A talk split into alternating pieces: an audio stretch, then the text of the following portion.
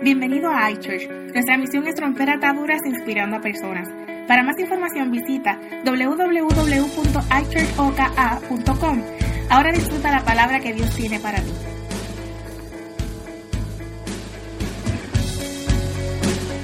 Quiero hablarte acerca de principios. Pastor, ¿qué son principios? Los principios son leyes establecidas de la vida. El hermano eh, Miguel, cuando se subió en la introducción, sin saber lo que yo predicaba, eh, trajo lo mismo. Estoy en una serie titulada Fake Book y es porque la gente son falsos, tendemos a ser falsos. Una de las razones que tendemos a ser falsos es porque queremos aparentar lo que no somos. Usted conoce personas que quieren aparentar lo que no son. Hay personas que tú lo ves que a la hora de salir se maquillan, se peinan, se vistan, se arreglan, algunos pues hacen hasta 10 push-ups para verse un poco más fuerte, hunden la panza para adentro, pero por más que la hunda, por más que trate, si tú eres, vamos, un ejemplo, no estoy, no estoy indicando a nadie específico, pero vamos a suponer que, que tú eres chaparrito, ¿no? Y entonces te ponen un cajón así de grande para que tú te pares en él. Un ejemplo nada más. Y entonces, por más que traten de ponerte, tú sigues siendo chaparro, lo que pasa es que te levantaron. Y entonces en las fotos, en las no estoy hablando de nadie, especialmente de Jorge, eh, pero, pero, pero él estaba bien la semana pasada porque él fue el único que se trepó allá arriba y me dijo, pastor, me siento grande. El problema es que esta semana se paró el pastor Chu aquí. Mi hermano parecía ser una hormiga en un bloque. Y entonces, aquí está el asunto, que nosotros podemos aparentar lo que no somos. Y te voy a decir por qué queremos aparentar. La gente lo hace con sus carros, lo hacen con sus vestimentas, lo hacen. Usted lo conoce. Es más, a veces usted lo hace también. A mí lo más que me da gracia cuando veo a un hispano queriendo vestirse de americano. A mí me da tanta gracia. Y tú lo ves. Tú ves a hispanos que, que, imitan y quieren ser, quieren perder su hispanidad, quieren perderla como si fuera algo malo comienzan a hablar inglés como si lo dominaran y no, no se entiende nada de lo que están diciendo. Y, pero, pero lo hacen porque, porque queremos aparentar algo que no somos. Y hay un principio, Miguel mencionó que uno de los principios de la vida es la ley de la gravedad, todo lo que sube tiene que bajar. Hay principios establecidos y si tú conduces tu vida por unos principios, son unas, son unas leyes establecidas. Estas leyes establecidas te ayudan a cometer menos errores. Si yo sé que la ley de gravedad dice que si me arrojo de un edificio voy a caer porque subí la escalera pero voy a bajar contra el piso, entonces tengo que buscar medidas cuando yo me arroje del edificio como un paracaídas para evitarlo. Porque la ley me deja establecido un principio, diga conmigo, principio. Entonces hoy yo quiero educarte acerca de un principio que es real y es el principio de las finanzas. Quiero hablarte acerca de eso. Pastor, ¿por qué? Porque tú jamás serás un vencedor. En todas las canciones que cantamos, cantamos de vencer. En todas cantamos. En una decía que ni oro ni plata me podrá separar de ti, soy más que vencedor. Mencionamos vencedor en todo. Entonces, hablamos de vencer. Escúchame, mi gente, escúchame. Tú jamás vas a poder vencer en nada hasta que no te llegue el problema. ¿Cómo tú vas a ser vencedor si nunca encuentras un obstáculo? ¿Qué estás venciendo? No estás venciendo nada. Cuando llega la dificultad, entonces que tú tienes la oportunidad para ser vencedor. Tu dificultad es una oportunidad disfrazada. Mm, eso es bueno. Potenlo. Tu dificultad, tu dificultad es una oportunidad disfrazada. Tú dices, pastor, no, pero es que se me ha complicado. No, es una oportunidad para tú ser vencedor. Pero hay, un, hay unos principios que yo quiero enseñarte luego. Pero primero quiero leerte acerca de un personaje llamado José, que hemos estado hablando de él en toda la serie, y cómo él procuró ser sincero. Eh, los hermanos de José lo tiraron en un en una fosa de agua y cayó en un boquete y cayó allí, porque a veces tus hermanos no te ayudan, sino que te echan en la fosa ay, no me dejen predicar ahí porque me quedo tres horas. Pero hay personas que son tus propios hermanos, a veces tu propia familia, te echan la fosa. Escúchame, a veces no porque quieren ser malos y echarte tierra encima, pero a veces los comportamientos de ellos no te edifican, no te ayudan, te alejan de Dios. Entonces uno viene a caer en una fosa y los hermanos de José lo tiraron en una fosa y lo vendieron. Hay familia, parientes, amigos, oye, y a veces hasta hermanitos de la iglesia, que si pueden hablan de ti hasta más no poder, te dan una palmada en la espalda, pero una puñalada cuando la miras. Y uno tiene que tener cuidado, pastor, ¿por qué tú estás hablando de eso? Eso es tan feo. No, es una realidad que yo quiero ayudarte. No seamos ignorantes, no actuemos como lo que no existe. Sabemos que es real. Y la verdad es que, que José acabó en una condición pésima. Y cuando él acabó como esclavo, encerrado en un calabozo, Dios lo prosperó y lo llevó de victoria en victoria, pero victoria verdadera. Y déjame explicarte una de las victorias que José logró. En la Biblia dice y nos muestra específicamente en Génesis capítulo 41, versículo 47. Nos muestra a José con este principio en su mente. Permíteme leérselo. Dice, durante los siete años de abundancia, diga abundancia, la tierra produjo grandes cosechas. Mira esto. Cuando tú estás en abundancia, tú siempre vas a ver la cosecha. Ay, pastor, eso se cae de la mata. No, no, no, escúchame. Cuando yo estoy, yo voy a hablarte de dinero, pero te lo voy a aplicar en la vida. Ok, tú úselo de las dos maneras o agarra lo que le convenga y hágase oído sordo de lo que no quiera. Cuando yo estoy en la abundancia con mi amada cariño, esposa preciosa y amada, yo veo la cosecha. Cuando mi esposa me trata bien, yo la miro muy linda. Pero cuando está peleando, ya no se ve tan linda. Ustedes han visto la película de Hulk mi esposa, una vez mi hijo, Cristian, estaba cargando una ensalada, que íbamos para una actividad y él había preparado y estaba muy linda la ensalada. Y la pobre muy ajorada, muy ajorada. Y ese día descubrimos que posiblemente lo mismo que le pasaba a Hulk estaba dentro de esa chaparrita mujer blanca. Mi hijo agarró el bowl y mi esposa lo dijo, aguántalo y sosténlo. Y ella lo agarró, él lo agarró y salió caminando y con todo en base cristal. El base fue, fue en cámara lenta, mi hermano, un, un envase cristal. Yo miré, Cristian hizo, no. Yo miré, Cristian miró, el bowl se fue, Clary hizo, no, por el bowl. Yo hice, no, por ella que le iba a pegar a Cristian. Y Cristian hizo, no me llave.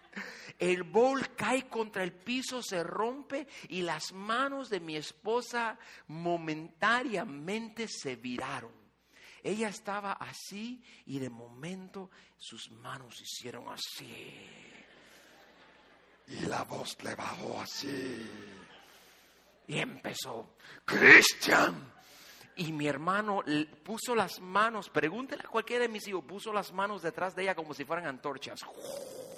Y hizo...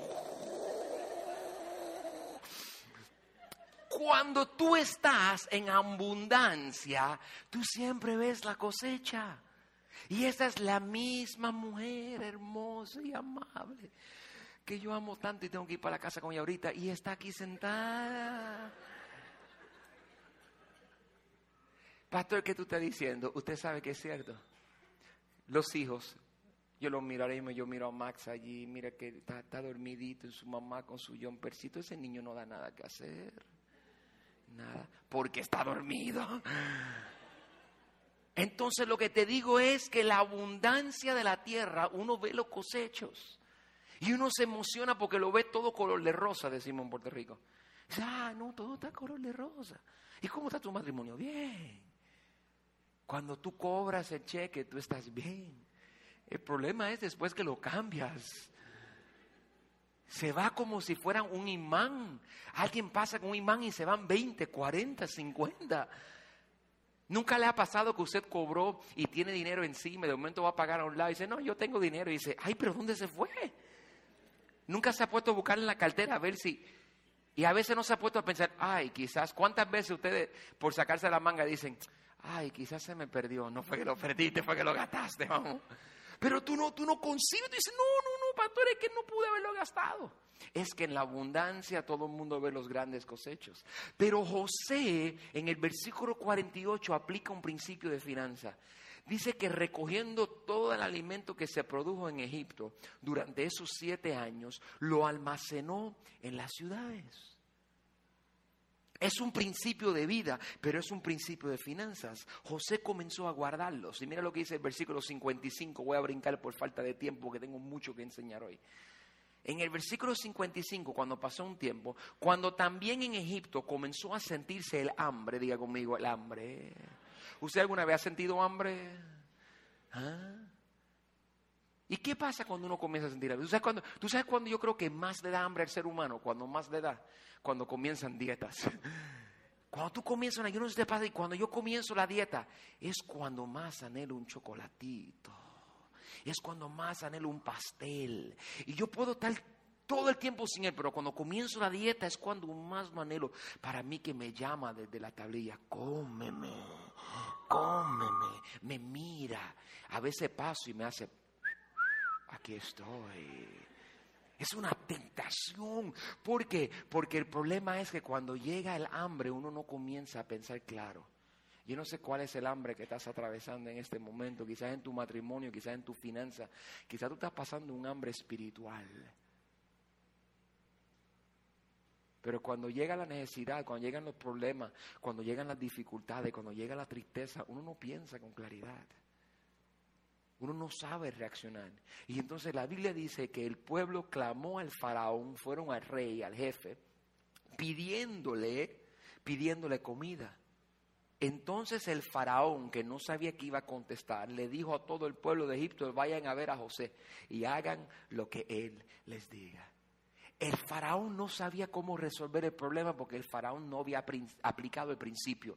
Pero José entendía un principio de finanzas. Y el principio de finanzas que él entendía lo prosperó. Él guardó en tiempos difíciles, él guardó en tiempos buenos para tener en tiempos difíciles. Supo, fue sabio. Y entonces se convirtió en un hombre de sabiduría. Yo quiero hablarte de cuatro principios. Primero, mundanales del terreno. Ay, pastor, no me hable de sistemas mundanales. ¿Quién le enseñó a usted a hacer un taco? ¿Fue la Biblia? No, ¿quién fue? Su madre, su padre, su tía, su tío. Nosotros usamos procedimientos mundanos. ¿Quién le enseñó a conducir? ¿La Biblia? La Biblia te dice en primera de Timoteo capítulo 4 versículo 15, enciende las llaves, oprime el acelerador, mantenga el pie derecho en el freno. No, te leyó un libro manual. Hay unos grandes gurús de finanzas, y yo fui comerciante por muchos años. Hay unos grandes gurús, unos grandes sabios de la finanza a nivel mundial. De hecho, cuatro de esas instituciones más grandes financieras, una de ellas Yahoo Finance, otra es Forbes, otra es Money, otra es Time, que está conectada con Wall Street ellos te dan unos consejos de cómo tú prosperar económicamente. Mira el primer principio que dice Forbes. Forbes dice que tú tienes que planificar. Si tú quieres estar bien financieramente, planifica, presupuesta y prepara. Voy a repetir eso. Planifica, presupuesta y prepara. Siéntate y haz un plan sabiendo que van a llegar momentos difíciles. En este mundo tendréis aflicciones. Entonces dice, presupuesta, pero confiad haz un presupuesto, voy a gastar tanto. Yo quisiera que sin mano levantada usted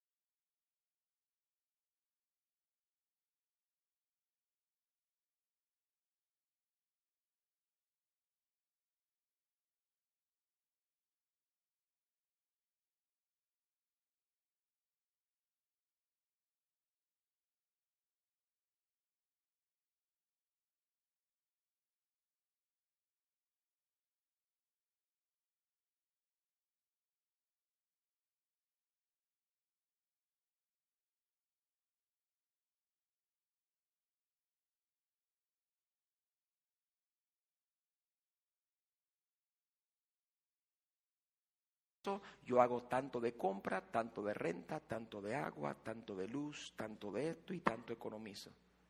Yo quiero que tú te preguntes. Dices, sí, pastor, yo más o menos sé. No, no, no es que más o menos sabe. Te pregunto si tú cobras, sacas el dinero y rápido que lo cobras, empiezas a dividirlo.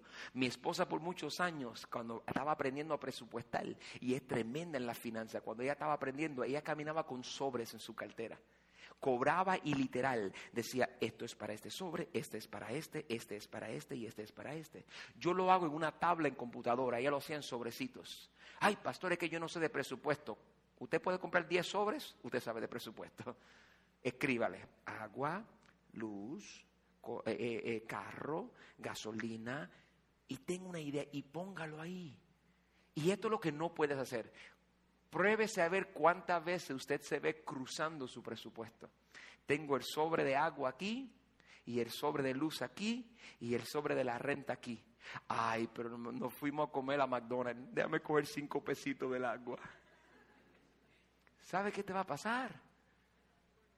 Cuando llegue a pagar el agua no tienes el dinero porque te lo comiste en McDonald's. Ay, pastor, pues nunca iré a McDonald's. Principio número dos no gastes más de lo que ingresas. Pues pastor, nunca iré a McDonald's, pues no vaya a McDonald's. Nadie se ha muerto. La vida, en ninguna parte de la ley dice, fulano murió por no ir a McDonald's. No gastes más de lo que tienes. La mayoría de nuestros problemas económicos es porque tenemos más gastos de lo que ingresamos. Y entonces recompensamos buscando un ingreso más alto y a veces no aparece. Si tú no tienes el dinero, hay unas cosas que tú no puedes tener. Hay unas cosas que tú simplemente no puedes tener. Quizá tú no puedes comerte el mantecadito de 5 dólares. Quizá esa semana no era el momento para llevar tu niño a Sweet Frog. Quizá no era el momento de comprar el iPad o la computadora o comprar aquel teléfono o tener el celular. Quizá ese no era el mes. Pastor, pero ¿quién vive en esta vida sin celular? Cualquiera. Todo el mundo puede vivir sin un celular. A veces quisiera yo no tener ni siquiera uno. Pero nosotros creemos que son cosas de esas. No, son conveniencias. Y si puedes, qué bueno tenerlo. Pero no lo compres si no puedes. No, pastor, yo lo compré de tarjeta. Para nunca gastar más de lo que tengo que gastar. Bueno, eso está muy bien. A menos que te pases comprando tarjeta todos los meses. Hay personas que compran teléfono de tarjeta y están pagando más dinero con los teléfonos de tarjeta que tuvieran uno de contrato y es mala administración. Simplemente el principio es no gastes más de lo que ingresa. Mírate otro principio. Paga y salda al que debes.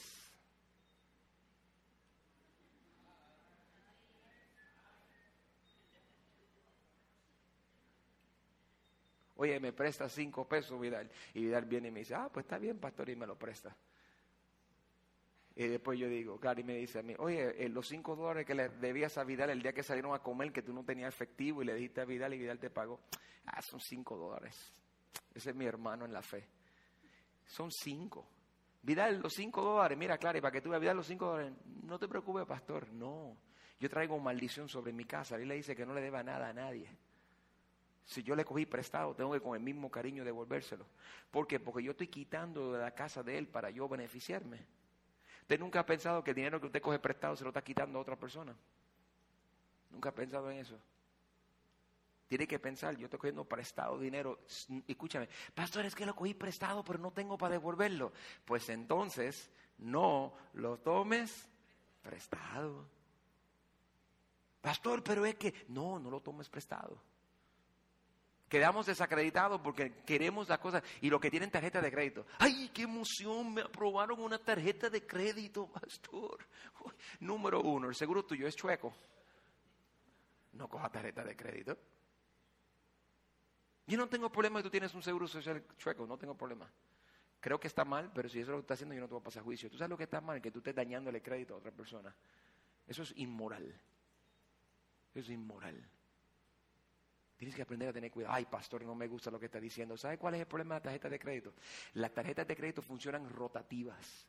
Y rotativa significa que es un círculo que nunca acaba. Yo trabajé en la banca por muchos años. Cuando tú tomas un préstamo en el banco, tú coges prestado al banco, el banco te da y tú le devuelves al banco. No es rotativo, es un interés fijado.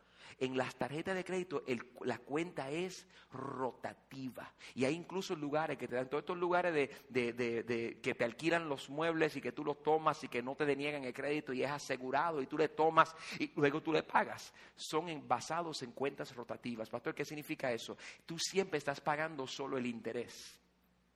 Y tú pagas dos años y dos años más tarde vas y dices, compraste un mueble de 300 dólares.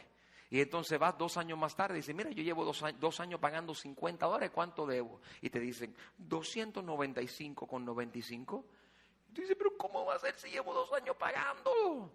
Son rotativos. Rotativo significa que todos los meses los intereses se van para arriba y tú nunca pagas el principal. Cuando tú vas a pagar, la ley te obliga a pagar solamente intereses. Nunca saldas el producto, nunca es tuyo. Y acabaste pagando por algo que era 300, acabaste pagando 700 dólares. Y tú dices, pastor, ¿por qué? Si tú no puedes saldarlo en 30 días, simplemente no lo compres, no lo compres. Y así es una emergencia médica, pues son casos aislados. Y yo sé que están, muchos de ustedes tienen deudas así. Yo no estoy criticando, le estoy enseñando y educando lo que dicen los principios de finanzas. Mira lo que dice este principio número cuatro. Invierte. Nosotros nunca invertimos. ¿Y sabe por qué los latinos nunca invertimos? Porque nunca nos sobra. ¿Y sabe por qué nunca nos sobra? Porque gastamos más de lo que recibimos. Si tú no inviertes dinero, tú nunca vas a tener nada. Tú tienes que invertir. Pero ten cuidado donde inviertes. Muchos de ustedes van a la loto. Deme cinco dólares que voy a invertir en la loto. ¿Tú sabes cuál es el problema de la loto? Que tú no tienes algo seguro. Eso es una inversión bien peligrosa. Los márgenes de ganar son bien poquitos. Si hubiese guardado eso, pastor, pero ¿qué voy a invertir? En una casa. Pastor, ¿qué voy a invertir? No tiene que invertir en una casa, hermano. Hay inversiones que usted puede hacer que son menos costosas. Hay veces que ustedes, ustedes sin ser comerciantes han mirado algo y han dicho, wow, qué económico está esto. A mí, los que viajan a la pulga y los que van al flea market me ven cada rato allí. Cada rato me ven y dicen, eh, mira, es el pastor Carlos. Eh, lo que somos yo y Shakira, no salimos de allí. De veras, yo pensaba que la semana pasada iban a nombrar a Shakira la reina de la pulga. Mira, no salimos. Pastor, ¿por qué? Mira, tú compras unos audífonos en la calle y pagas 30 eh, dólares. Vas a la pulga y lo compras en 3 y 4. Eh, fuimos a un yard sale el otro día, el que hubo de 30 familias que está cerca de mi vecindario. Y entonces estamos comprando y el señor está vendiendo. Y entonces está vendiendo unos audífonos inalámbricos. Y yo he querido comprar uno para mi casa, pero los audífonos inalámbricos son costosos. Y los audífonos, no te voy a tirar en medio, no. Y los audífonos inalámbricos, los audífonos inalámbricos, eh, eh, tú te los pones, pones las bases y te vas. Entonces estamos comprándoselo al Señor y eso vale como 30 dólares, pero en, en Olis y en las tiendas de descuento lo ponen a, veces rebajado a 19 y a 15. Y entonces yo estaba esperando para comprarlo, pero no era el mes para comprarlo. Cuando voy, el Señor tiene unos allí en la caja y yo abro la caja y se ven enteros. Y esto es de lo más emocionado. Y yo sé, el Señor para vendérmelo, le digo, ¿funcionan? Y me dicen, sí. Y mira qué labia para vender qué labia mala, porque no es buen vendedor. Viene y me dice, sí, está en caja. Y yo digo, ¿y funciona? Y me dice, sí. Yo digo, se ven entero. Y me dice, sí, sí, yo lo usaba cada rato. Yo, mira, yo lo usaba para cortar la hierba. Y yo, sí, sí, todo el patio, este, un patio grandísimo. Y me dice, yo cortaba el patio con ellos. Y yo, mira alrededor. Y entonces viene y me dice, yo digo, ¿y, ¿y qué pasó? Y me dice, es que lo sudo todo y se ponen asquerosos, sudados. Pastor, ¿y qué hizo? Bueno, lo compré. Para eso existe el lisol. Ahí lo voy a limpiar. Y lo Pastor, qué cochino eres. No, no le voy a contestar donde usted es cochino. Mira, hay momentos para invertir y momentos para no invertir. Este hombre sin talentos y sin habilidades de venta me vendió a mí un comerciante un audífono de 5 dólares. Tú no tienes que ser un comerciante magnífico con la finanza, esto es un principio básico. Entonces, cuando yo le hablo de estos principios, yo quiero que usted sea honesto, no, no levante su mano. Aunque sea uno de estos, usted dijo, eso es cierto, no debo gastar más de lo que tengo. Tú sabes que tú no debes gastar nunca más de 80% de tu ingreso. 20% de tu presupuesto debe ir a restaurarse el banco, a economizarlo. ¿Por qué? Porque el día que menos te lo esperes te enfermaste o el coche se rompió, pasó esto, la llanta explotó, entonces tú tienes que reponer. Y ese 20% es el que te va a evitar la crisis. Cuando llegues al obstáculo vas a poder ser más que vencedor. Pero si no guarda el 20, cuando llega la crisis, tiene que tomar del sobre que no corresponde y te buscas un lío. Si ninguna te aplicó, por lo menos la número dos es una que tú deberías pensar muchísimo. Deberías pensar en ella. Entonces, estos principios te parecen magníficos, pero mire el problema, hermano. Estos principios son hechos por hombres. Y la mayoría se lo han robado del Señor. Pero hay unos principios en la Biblia que existen, que son poderosos. Y si hoy tú puedes entenderlos, si yo te lo explico y tú en vez de trancarte y oponerte lo entiendes, te quiero hablar acerca del principio del diezmo y la ofrenda. Y mira cuál es el problema con los diezmos y la ofrenda. Cuando la iglesia menciona diezmo y ofrenda, todo el mundo piensa, ahí viene el pastor a pedir. Simplemente, en vez de trancar la puerta y cerrar, tome un momento para escucharme. Porque no es el principio del diezmo el que me importa tanto como el principio de la inversión financiera. el principio del diezmo es un principio tan lindo que tú puedes aplicarlo a tu matrimonio, a tus hijos, a tu trabajo, a tu ministerio. Aplica el, si te aprendes el principio, el principio aplica, no importa cuál sea el escenario. Así que yo lo voy a pedir. Y si usted está sentado aquí y conoce un poco de la Biblia, me va a decir a mi pastor, el problema del diezmo y la ofrenda es que eso está en el Antiguo. Los nuevos no se preocupen, por los viejos. Eso está en el Antiguo Testamento y las cosas que están en el Antiguo Testamento, eh, eso de la ley de Moisés, y no aplica el Nuevo Testamento, porque en el Nuevo Testamento Cristo murió en la cruz del Calvario y muriendo en la cruz del Calvario nos purificó, de la, nos purificó con la gracia. No vivimos bajo la ley, sino vivimos bajo la gracia. Yo tengo un problema contigo. No te metas conmigo a debatir Biblia, porque te voy a comer vivo y te voy a comprobar el contrario. Si vamos a dialogar, vamos a dialogar. Ahora, si quieres debatir, debato contigo y me siento contigo. Lo primero que tú vas a aplicar es que la muerte de Cristo jamás abolió la ley. Y él dijo, yo no he venido para abrogar la ley, sino para traer luz sobre ella. Porque si él abrogó la ley, ¿por qué usted todavía cree en los diez mandamientos? Porque los diez mandamientos lo escribió Moisés. Pero aún más, no solamente no elimino la ley, sino que el diezmo y la ofrenda ni siquiera es de la ley. Pastor, ¿cómo que ni siquiera es de la ley? Las leyes se escribieron con Moisés. Moisés fue el que Dios usó para escribir la ley y los levitas luego de él. Pero el diezmo aparece mucho antes de eso. Moisés ni siquiera había nacido. El diezmo no es asunto de la ley. El diezmo aparece en la Sagrada Escritura en el libro de Génesis capítulo 14. Abraham viene de una guerra y viniendo de la guerra, él se detiene delante del sacerdote en el templo de Dios y dice, denle el 10% de todo el botín para glorificar a Dios. Y ni siquiera estaba Moisés por todo eso. De nuevo vemos a Jacob en un momento dado, Jacob está sentado y Jacob está con una trifulca, él dice, Señor, ¿qué hagamos? Hay personas que dicen que Jacob estaba ni que negociando con Dios. Jacob no estaba negociando con Dios, Jacob estaba en un desespero. Usted nunca se ha encontrado en un desespero delante de Dios, diciendo, Señor, ¿qué hago? Señor, ayúdame, Señor. Jacob estaba en un desespero y se miró y le dijo, Señor, si tú me bendices, yo te daré lo que te corresponde. Él no estaba negociando con Dios para responderle los 10%, él estaba reconociendo de que no lo estaba haciendo y por eso le había salido mal las cosas.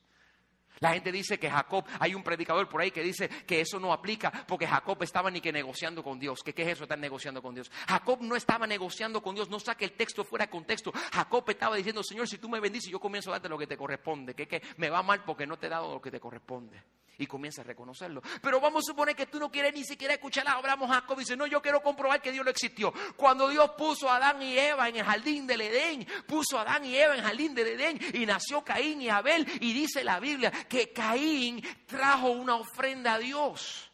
Y que Abel trajo otra ofrenda a Dios. ¿Y sabe cuál le agradó más a Dios? La de Abel. Pastor, ¿por qué? Porque Abel dio lo que bíblicamente es lo primero dio la primicia.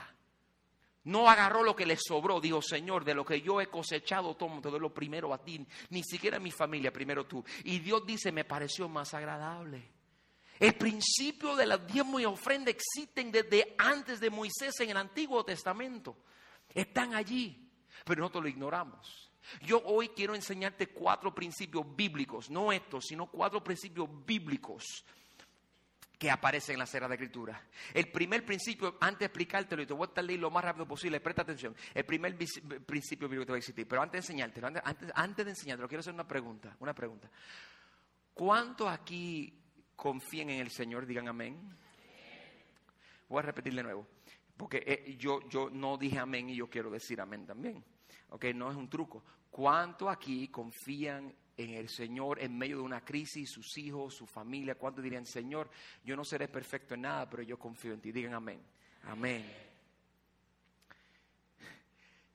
Si tú confías en Dios, ¿por qué se te hace tan difícil dar el diezmo? Si tú confiaras en Dios, tú dirías, Señor, tú me bendeciste, yo te voy a dar a ti. Pastor, es que si después no tengo, es que tú dijiste que tú confiabas en Él. ¿Tú sabes por qué tú puedes confiar en Dios? Te voy a explicar por qué. Mira este versículo bíblico que te voy a poner en pantalla ahora. Te voy a poner en pantalla un versículo que es Malaquía capítulo 3, versículo 6. Y en Malaquía capítulo 3, versículo 6, que no es de la ley mosaica, porque ya Moisés estaba muerto, van a entrar a 300 años de silencio, que es entre Malaquías y Mateo. Y en esos 400, 300 años de silencio sale un profeta que se para y ve el pueblo en crisis y le dice, ay, ustedes están un lío, ustedes tienen un lío, déjame explicarle esto. Y comienza a explicarle. Y él comienza, tú puedes ponérmelo en el centro también, mi hermana. Y entonces él comienza, y Chris, bájame la luz un poco allá, los muchachos. Mira esto, él dice, yo soy el Señor, no cambio, yo soy el Señor, no cambio eso, no, no, yo soy, yo, yo el Señor, no, ¿qué? Cambio. No cambio, dice él. Yo no cambio. Pastor, ¿qué significa eso? Mira este principio, el principio número uno, con principio número uno. Tú procura en tu vida confiar en Dios. Principio número uno. ¿Quieres, ¿Quieres ser un vencedor? Principio número uno. Confía en Dios. No confíes en tu dinero. Porque el dinero se acaba. Pastor, tengo un problema con mi esposa. Pastor, tengo un problema con mi mamá. Pastor, mi novio me ha dejado. Pastor, mi novio está. Principio número uno. Confía en Dios. ¿Tú sabes por qué? Porque el hombre cambia. La mujer cambia. Nunca le ha pasado a ustedes, vamos, sean honestos, sean honestos. Nunca le ha pasado a ustedes que ustedes van a una persona esperando que sean de una manera y de la nada tú dices, ¿qué le pasó a este? Te salió detrás para adelante. Tú dices, ¿por qué cambiaron tanto conmigo? Porque el ser humano cambia. Tu confianza no está en tu esposa, ni tu esposo, ni tu hijo, ni tu hija. mira, ni siquiera confía en usted mismo. Pero la Biblia dice que el Señor dice, yo soy el Señor y no cambio. Él dice, yo no cambio. Yo soy el mismo ayer, hoy y cuándo? Y siempre y para mañana. Dice el Señor, yo, nunca cambio. Cuando tú vienes a donde mí, yo siempre soy el mismo contigo. Por eso es que, que ustedes, descendientes de Jacob, no han sido exterminados. Él dice, yo no le he caído a usted de arriba como usted se... Alguien una vez me dijo a mí, pastor, el Señor me va a castigar por lo que hice. Mire, mi hermano, si el Señor te fuera a castigar por lo que tú haces, tú estarías muerto. Tú sabes todas las cosas que tú haces. Y la gracia de Dios te cubre. Así que el primer principio es aprende a confiar en Dios y no en los hombres. Principio número dos. Principio número dos. Y te voy a hacer una pregunta antes de este principio. ¿Alguna vez tú has vuelto atrás? ¿Alguna vez le has fallado o le has faltado a Dios? ¿Alguna vez tú has dicho, Señor, quiero hacer esto bien y lo he hecho mal? ¿Alguna vez tú has tenido un pensamiento de, indebido? ¿Ah? eh, eh. Esta es la parte que a nadie le gusta decir amén. y no lo diga, quédese tranquilito porque se busca un lío con su mujer o con su esposo. ¿Alguna vez usted ha pensado en adulterio, en fornicación? ¿Alguna vez usted ha tomado algo que no le corresponde? ¿Alguna vez tú has dicho palabras malas? ¿Alguna vez tú has, tú has actuado de una manera indebida? Alguna vez tú has fallado, has faltado, has mentido? ¿Alguna vez tú le has fallado a Dios? Yo le he fallado a Dios. Yo le he fallado a Dios. Y mira lo que dice la Biblia. Yo le he vuelto la espalda a Dios, sabiendo lo que debo de hacer, no lo hago. Lo que son maduros en el Evangelio, escúchame, sabiendo lo que debo de hacer, no lo hago y le fallo a Dios. Mira el versículo 7, lo que Malaquías capítulo 3, versículo 7 dice. Dice, desde la época de sus antepasados se han apartado de mis preceptos. Mira, se han apartado, me han dado la espalda y no los han guardado dice, vuélvasen a mí y yo me volveré a ustedes. Te apartaste, me diste la espalda, me fallaste, me has faltado, dice, me has faltado, me has fallado, dice. Cuando tú me has dado la espalda, cuando tú, todo lo que alguna vez creen que le han fallado a Dios, digan amén. Gracias por su sinceridad. Y los demás mentirosos vamos a orar por ustedes. Dice, pero ustedes replican ¿En qué sentido te hemos fallado, Señor? ¿Cómo que te hemos fallado? El versículo 8 dice, ¿acaso roba el hombre a Dios? Ustedes me han robado y todavía me preguntan en qué me han robado. Me han robado de sus diezmos y ofrendas. Él dice, tú me preguntas en qué me ha fallado y yo te digo a ti que me ha fallado en los diezmos y me has fallado en las ofrendas. Miren el versículo 8, miren el versículo 8, ponme el 8. Ah, no, perdóname, el 8 está en pantalla. Dice, ustedes me han robado y me han robado los diezmos. Pastor, ¿qué tú estás diciendo? Que cuando tú le fallas a Dios, tú arreglas las cosas, es un principio. ¿Cuál es el principio aquí? Mira, el principio es este, el segundo principio, procura dar procura dar. Y no dar una galleta ni una pescosa, procura dar. ¿Tienes problemas con tu esposa? Procura darle cariño, procura darle atención. Mujeres, ¿dónde están todas las mujeres en habitación? Digan amén.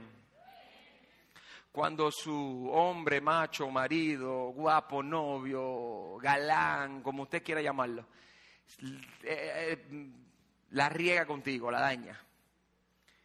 Si Él viene y te dedica tiempo y te presta atención, invierte en ti, te escucha, te cuida, te atiende y te muestra amor sincero, las cosas, ¿le gustaría a usted o no le gustaría? Tengo hermanas que ni se atrevieron a contestar.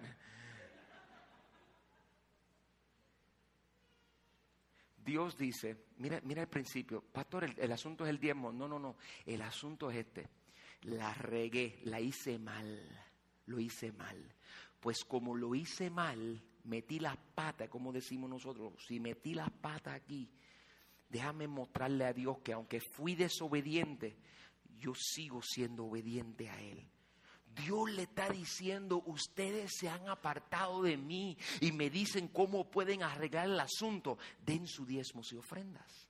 Pastor, ¿qué tú estás diciendo? Que yo acá puedo cometer un pecado y traigo mi diezmo y mi ofrenda y ya Dios me perdonó. No, no, no. Tú eres perdonado desde el momento que fuiste a Él, le pediste perdón. Tu diezmo y tu ofrenda no te va a traer el perdón.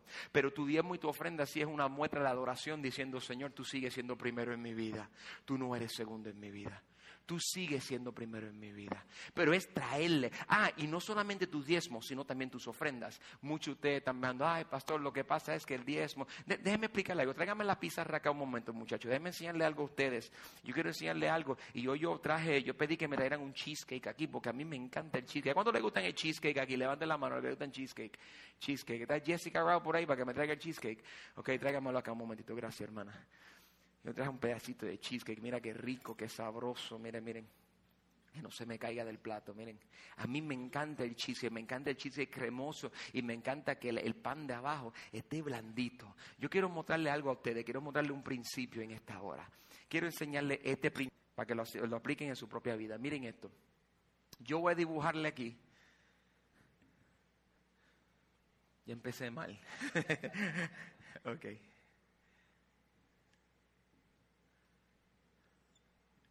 Ok, ¿ven el pedazo de cheesecake? Ese es el pedazo de cheesecake amplificado. ¿Ok? Yo quiero tomar dos personas. ¿Habrá una pareja aquí matrimonial que los dos les gusten cheesecake? ¿Habrá una pareja matrimonial aquí? Ok, muy bien, Narciso y Ofelia. Entonces, déjame dibujar a Narciso aquí un momentito. Ok.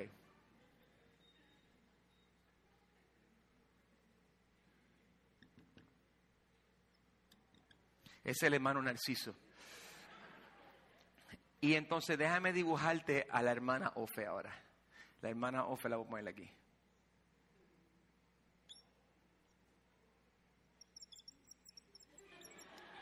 Ahí está la hermana Ofe. Aquí sí que, aquí tenemos al hermano Narciso. Narci, y aquí tenemos a Ofe. Ok.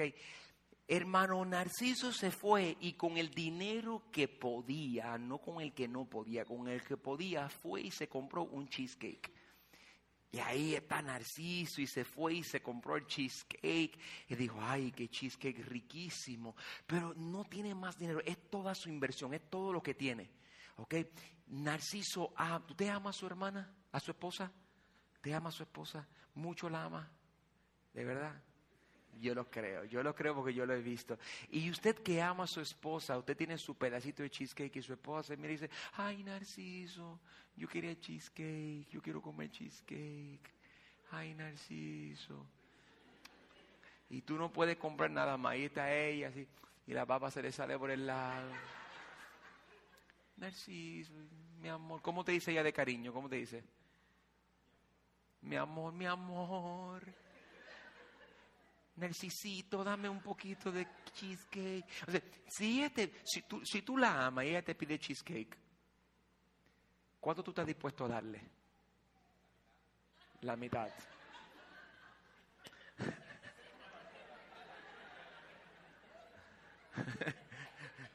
La- tú no entiendes por qué. Él no tiene la menor idea porque la gente está riéndose. Algunos están riéndose porque vieron esta ilustración de la mañana. Los demás están riéndose porque son mujeres diciendo, ¿cómo que la mitad? Dáselo completo.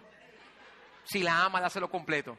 Pero vamos a suponer, vamos a suponer que tú le das la mitad. Vamos a suponer que tú le das la mitad.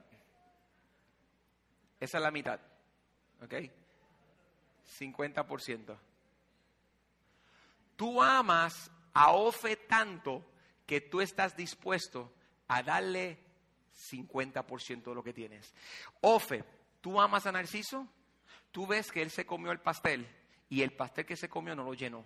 ¿Cuánto de tu parte tú estás dispuesto a darle a él? Si, tú, si él te dio y tú viste que él se quedó- comió 50 y tú dices, ay bendito, se quedó, ¿qué usted haría? Más de la mitad. Dice, yo le daría aún más a él. Mira qué cosa. Ella está dispuesta a darle como un 80% de su pastel a Narciso. Y Narciso está dispuesto a darle un 50% a ella. ¿Qué es la mitad de 50?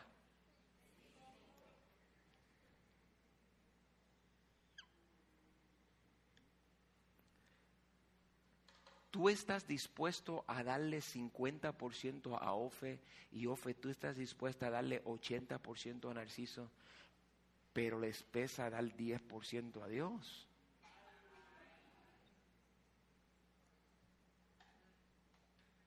Entonces una pregunta, ¿a quién tú amas más, a Dios o a Ofe?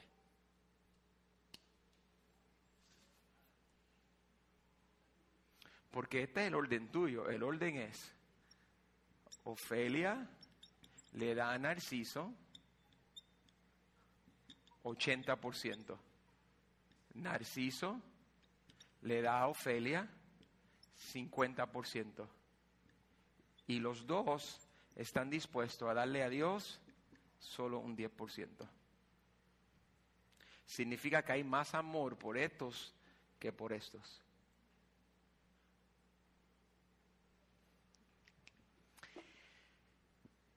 Cuando nosotros le damos a Dios un 10%, es porque Dios en su bondad y misericordia conoce tus debilidades y conoce que tú ve a Ofelia todos los días y porque la ves todos los días estás dispuesto a darle todo esto. Pero como a Él tú no lo ves hasta que Él nos regrese por nosotros, Él conoce tu debilidad y te dice, mira, solo dame 10% porque 10% tú dándomelo muestra obediencia. Mi hijo dijo algo en el culto anterior y me encantó. ¿Tú crees que Dios hace esto? Esto fue una ilustración de él. ¿Tú crees que tú traes tu diezmo al altar y Dios dice, ay, qué bueno, para poder pasar la semana que me hacía falta? Me encantó ese Dios no, Dios no hace eso. Dios nos dice, ay, qué bueno que Jenny echó 25 dólares. Ay, me hacía tanta falta, gracias Jenny. Eso no es Dios. Dios no está buscando. Mira, si fuera cantidades, Dios te pediría por cantidades, pero Dios te pide 10%. ¿Y qué es 10%, pastor? ¿Cómo funciona eso? Pues fácil. 1, 2, 3, 4, 5, 6, 7, 8, 9, 10. Tiene 10 pennies, 10 centavitos. Coge un centavito, dáselo al Señor y quédate con 9. Tú te quedas con 9 y dale uno al Señor. Y si son 100 dólares, ¿qué hace? Le das 10 dólares al Señor y quédate con 100. Pastor, y una vez una, persona me Pastor, ¿y si yo no gano nada? 10% de cero es cero. Ahora te voy, a hacer, te voy a hacer una pregunta. Si tú no te ganas nada, ¿es por qué? Pues, pastor, si estoy sin trabajo, no tengo trabajo, no tendrás trabajo, pero tienes tiempo entonces, porque no estás trabajando. Pues vamos a hacer una cosa entonces, da el 10% de tu tiempo. Si estás en la casa lechoneando, no está haciendo nada de 24 horas que trae el día, todos los días dale 2.5 horas al Señor. Vete a evangelizar, ven a la casa del Señor, ayuda a los pobres, ayuda a una persona. Da, da, hazlo, localízalo a través de la iglesia. 2.5. no puedes dar el dinero porque no te, Dios no te dijo tráeme 100 dólares. Dios no te dijo dame 500 dólares. Dios no ve a una persona mejor que otra. Incluso en la Biblia dice que una viuda lo que llevó es todo lo que tenía. Y el rico, el hombre que era un, líder de la iglesia, dio el 10% y se fue orgulloso. Y la viejita vino y dio menos que ella, pero era todo lo que tenía. Mira, esa viejita, la gente, ustedes leen ese y dicen, ay, qué lindo. Dios la bendijo a ella porque ella dio, Dios la bendijo. Esto es lo que la gente dice. Es que Dios la bendijo a ella y ella no dio el diezmo, pastor. Ella no dio el diezmo, ella lo que dice la Biblia es que dio un dracma y un dracma es como un centavo. Ella no dio el diezmo, Dios lo que mira el corazón. No, ella no dio el diezmo, tú tienes toda la razón. Ella dio el 100%. Si tú lo que tienes es un dólar y tú das el dólar completo, te va a doler más que una persona que tenía 10 mil y dio mil. Porque el de 10 mil se quedó con 9 mil, pero el del dólar lo dio todo al Señor. Esta viuda dio el 100% de lo que tenía. La Biblia dice que traigamos nuestros diezmos y ofrenda. Entonces te dice, trae el 10% y después que termine con tu 10%, usa un poquito para dar ofrenda adicional. Pastor, eso está en la ley mosaica. No, en la ley mosaica el 10% se traía el alfolí para el mantenimiento de los sacerdotes. El restante era, había la ofrenda de primicias, había la ofrenda de los nuevos nacidos, había la ofrenda de sacrificios, había la ofrenda de pecados. Ay, ¿tú sabes cuánto se daba? Aproximadamente 28 a 29% mensual se daba al Señor en el Antiguo Testamento, en el tiempo de Moisés. Pero la Biblia dice que solamente el 10% lo traiga el alfolí. Es lo que está diciendo. Pastor, pero, pero, pero, pero, ¿por qué? ¿Qué puedo hacer yo? Aquí viene la otra pregunta. Al principio, no Pastor, ¿qué puedo hacer yo? ¿Qué, yo puedo hacer? ¿Qué yo puedo hacer? Vamos al próximo versículo. Póngalo en pantalla. Póngalo acá en pantalla. Ustedes, la nación entera, están bajo gran maldición. ¿Bajo gran qué? Pastor, ¿por qué el dinero mío no me da?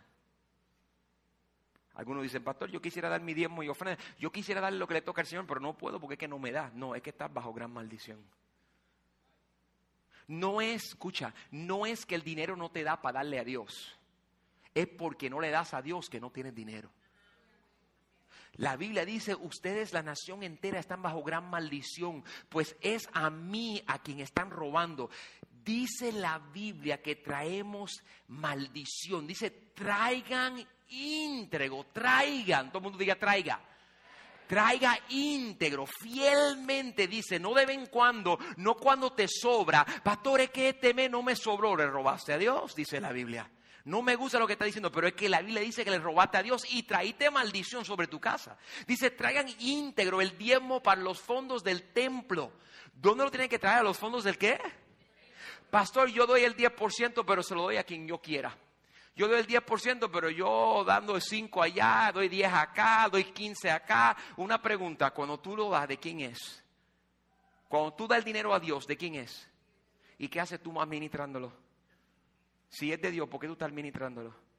Dice la Biblia que Dios los bendecía porque traían el diezmo al templo de Dios. Yo y mi esposa tenemos una meta y es ser los dadores más grandes de la iglesia. Ustedes están equivocados. Ustedes creen que el pastor se echa los diezmos en el bolsillo. Yo nunca veo un diezmo en esta iglesia. Yo gano menos que la mayoría de ustedes. Soy un empleado, me pagan un salario y tengo que cogerle mi salario y dar. Y yo y mi esposa nunca hemos dado el diezmo. Mira, tú dices, pastor, tengo un problema con eso del diezmo. Tengo un problema. A mí no me gusta eso del diezmo. No me gusta que me exijan el diezmo. Pues está bien, yo no te lo voy a exigir. Da 15% entonces. Ay, no, yo no voy a pelear contigo. Yo no voy a pelear contigo. Pastor, no me gusta que me estén exigiendo el diezmo. Pues está bien, no, no te voy a exigir nunca el diezmo. Da 20. Tu problema no es el 10% y tu problema no es el 15% ni el... Tu problema es que tú quieres dar por debajo del 10%. Ese es tu problema. Tu problema es que te pesa darle al Señor. Porque tú pones tu cosa primero. Y después quieres saber por qué tu carro se anda averiando, por qué tu matrimonio no está funcionando. ¿Sabes por qué? Porque no has aplicado el principio este de actuar. Tú tienes problemas, mira esto. Tú tienes problemas con tu esposa y estás discutiendo. Tú tienes que actuar sobre el problema. Tú tienes problemas financieros, tú tienes que actuar. Tú tienes problemas de peso, tú tienes que actuar encima del peso, tienes que hacer ejercicio. Tú tienes que actuar. Tú tienes que hacer un esfuerzo. Pastor, yo no hago nada. Entonces el problema se va a quedar ahí. La vida tuya de éxito depende de tú hacer un esfuerzo constante por vencer. Tú tienes que ponerle tu parte. Tengo problemas. Hay un versículo bíblico que dice que no se ponga el sol sobre vuestro enojo. ¿Tú sabes lo que dice ese versículo bíblico? Cuando tú te acuestes a dormir, si tú tienes problemas con tu mamá o con tu papá o con tu esposo con tu esposo, no te acuestes a dormir hasta que tú no lo resuelvas. Arréglalo. Pon manos a la obra. Hay una persona que tiene que pedirle perdón, vaya y pídale perdón. Tome acción, tráigalo. No dice envíalo, dice tráigalo, tráelo tú. Tú mismo dices, Señor, aquí está lo que te corresponde. Quiero dártelo, Señor. Quiero dártelo. Quiero dártelo primero. Quiero darlo a tu alfolí para que se maneje en la casa del Señor. Mira, mira, mira, déjame explicarle esto. Déjame, déjame aquí. Déjame enseñárselo aquí. Aquí voy. Aquí está el cheesecake. Vamos a suponer que tomamos ese cheesecake y lo partimos tal y como está. Dios te dice, Dios te dice, dame, trae a la iglesia el 10%. Déjame ver, la mitad es más o menos por ahí, 25% sería por aquí, 10% es la mitad de eso.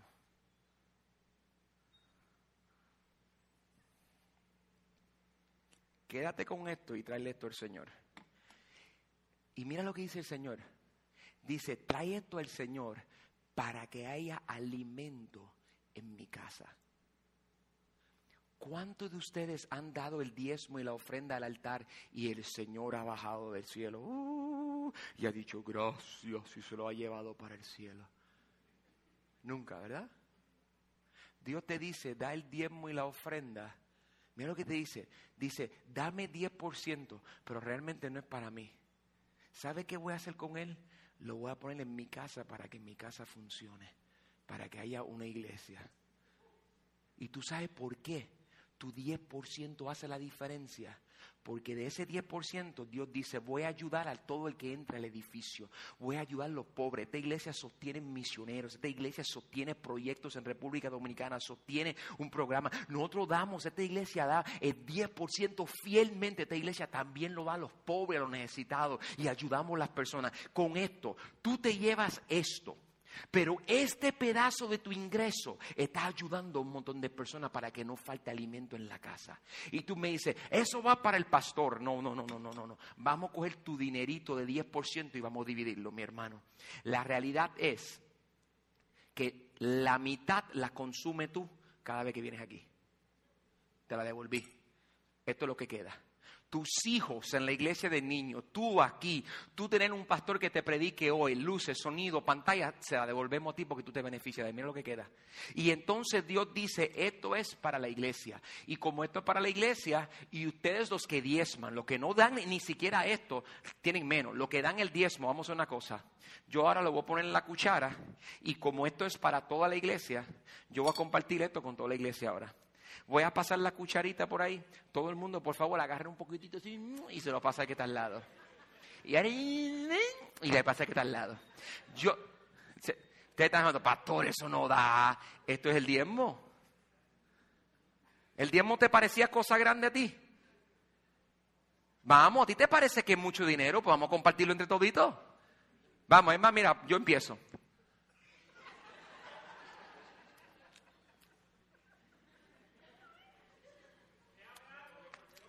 Next. La mitad de ustedes ni siquiera quieren compartir el diezmo. Mira, hermano, lo que tú das ayuda a la gente que te rodea. ¿Tú sabes cuál es el problema? Que por demasiado tiempo hemos tenido temores de iglesia que toman el diezmo y lo usan mal.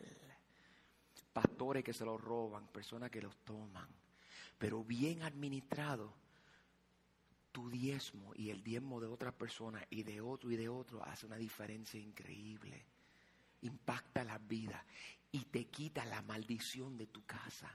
Te prospera tu finanza. Pastor, ¿cómo tú sabes eso? Porque el último principio es, ¿tú le crees por fe a Dios?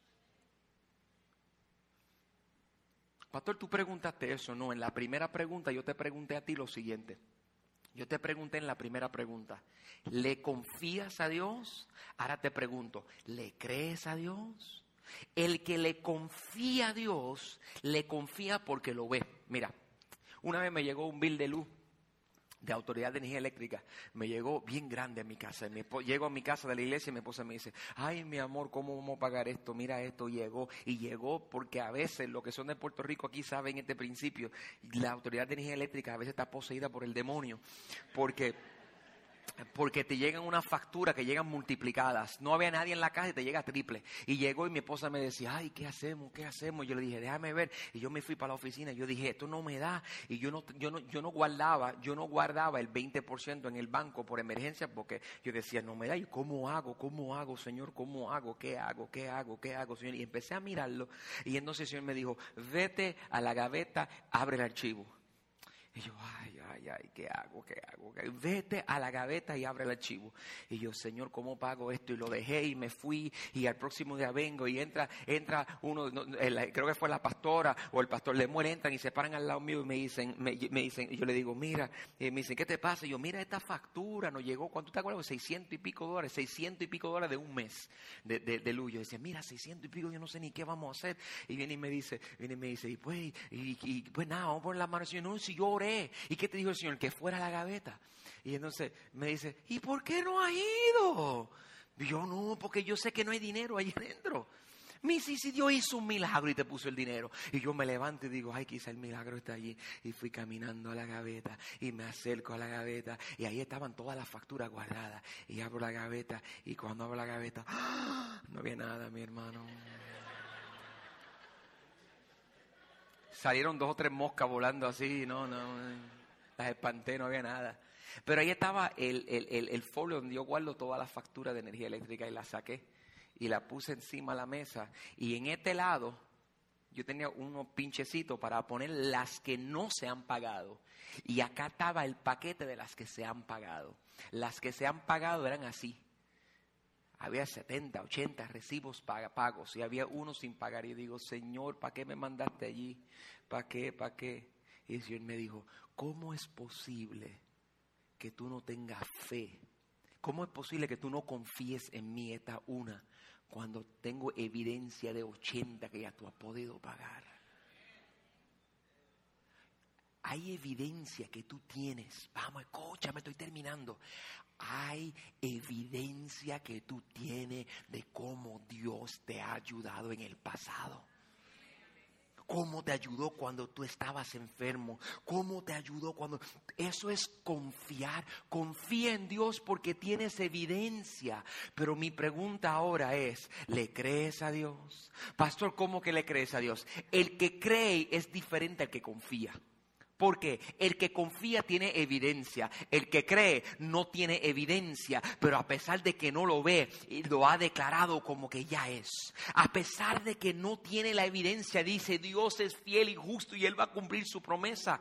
Para tú poder tener éxito en esta vida, necesitas poder tener fe en Dios. Problemas matrimoniales, fe en Dios. Problemas económicos, fe en Dios. No lo tengo, pero Señor, yo sé que tú lo vas a traer. Señor, no lo veo, pero yo sé que va a suceder. Pastor, ¿qué tú me estás diciendo? Te estoy diciendo que el que vence en el Señor, el que vence en el Señor y le cree a Dios, es una persona que aplica este último principio y es invierte en el Señor.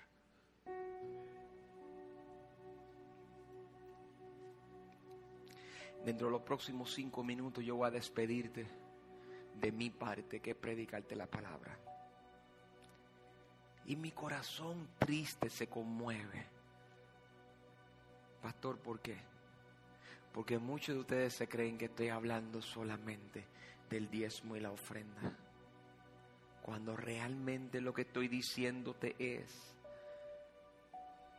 necesitas tú tomar tu corazón y necesitas poder hacer estas cuatro cosas en lo que sea que estás atravesando. Yo estoy atravesando ahora, ahora, mismo. Como pastor, ahora mismo en mi vida, solo mi esposa lo sabe. Y no es financiero. Y estoy atravesando un momento bien difícil en mi vida. Y yo necesito confiar en Dios, porque en el pasado Él ha estado conmigo. Número dos, necesito dar más de mí mis diezmos y mi ofrenda. Yo tengo que serle obediente a Dios y decirle, Señor, aquí estoy. No voy a dejar que esto me separe de ti. Ni la vida, ni la muerte, ni los principados, ni ninguna cosa me separará de ti. Necesito decirle, Señor, pondré de mi parte. Señor, me voy a envolver. Señor, yo no voy a permitir esta maldición. Yo voy a traer mi vida delante de ti. Decirte, Señor, ayúdame. Yo voy a actuar sobre mi problema. No me voy a trancar y me voy a encerrar. Yo necesito poder decirle al Señor, Señor, invierto en ti. Mi pregunta a ti, voy a terminar, es, ¿necesitas tú confiar en Dios hoy?